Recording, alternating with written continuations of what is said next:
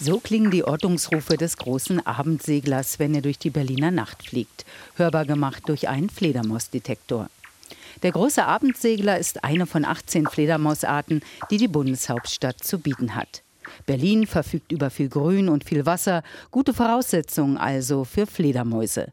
Doch ein Forscherteam vom Leibniz-Institut für Zoo- und Wildtierforschung wollte es ganz genau wissen und hat das Stadtleben von Fledermäusen auf den Prüfstand gestellt, erzählt der Verhaltensbiologe Daniel Lewandzig. Es ist ja relativ bekannt, dass Städte für Fledermäuse problematisch sein können. Man sieht sie im Sommer oft von einer Laterne zur anderen fliegen. Und wenn man mit äh, einem Mikrofon durch die Stadt geht, das die Ultraschallrufe der Fledermäuse aufnimmt, hört man sie auch. Und wenn man das öfter macht, merkt man, es gibt bestimmte Hotspots. Und wir wollten herausfinden, in welche Gegenden sind das, was macht diese Gegenden aus und wie kann man Städte derart gestalten, dass sie für Fledermäuse von größerem Wert sind. Um die Lebensumstände der fünf häufigsten Fledermausarten in der Bundeshauptstadt zu untersuchen, haben 200 Berlinerinnen und Berliner dem Forscherteam geholfen.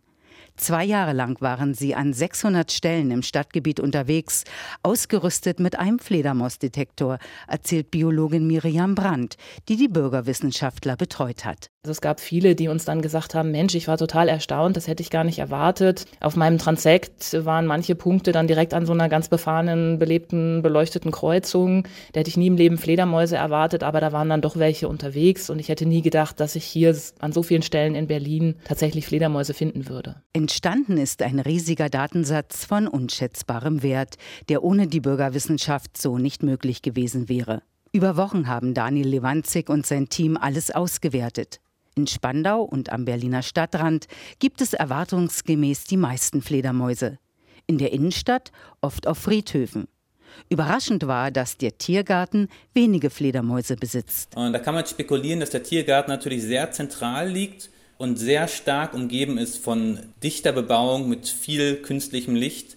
Das heißt, es fehlt eventuell die Verbindung zu anderen grünen Gebieten. Das heißt, was ganz wichtig ist für Fledermäuse in Städten, ist die Konnektivität, also dass es gewisse Korridore zwischen den Grünflächen und zwischen den Gewässern gibt, die die Fledermäuse nutzen können. Künstliches Licht stellt das größte Problem dar. Auch für Arten, die bislang als lichttolerant galten, wie beispielsweise die Zwergfledermaus, die häufigste Art in Berlin. Die Mückenfledermaus reagiert sogar auf ganz schwache Lichtintensitäten. Deshalb sei es wichtig, die sogenannte Lichtverschmutzung zu reduzieren. LED-Technik bietet da viele Möglichkeiten der zeitlichen Steuerung von Lichtintensitäten, meint Daniel Lewandzig. Insgesamt braucht es nicht viel, um das Stadtleben von Fledermäusen zu verbessern. Im Prinzip ist es gar nicht allzu schwer, weil es in den meisten Städten gibt es ja Grünflächen und es gibt Gewässer. Ähm, man müsste nur darauf achten, dass diese Grünflächen und Gewässer miteinander durch eine Art von Dunkelkorridoren verbunden sind, sodass die Fledermäuse von einer Grünfläche zur nächsten kommen, ohne über gleichend hell beleuchtete Straßen fliegen zu müssen. Denn Städte sind für Fledermäuse auch attraktiv durch ihre vielen Dachquartiere und ein wärmeres Klima. Inforadio vom Rundfunk Berlin-Brandenburg.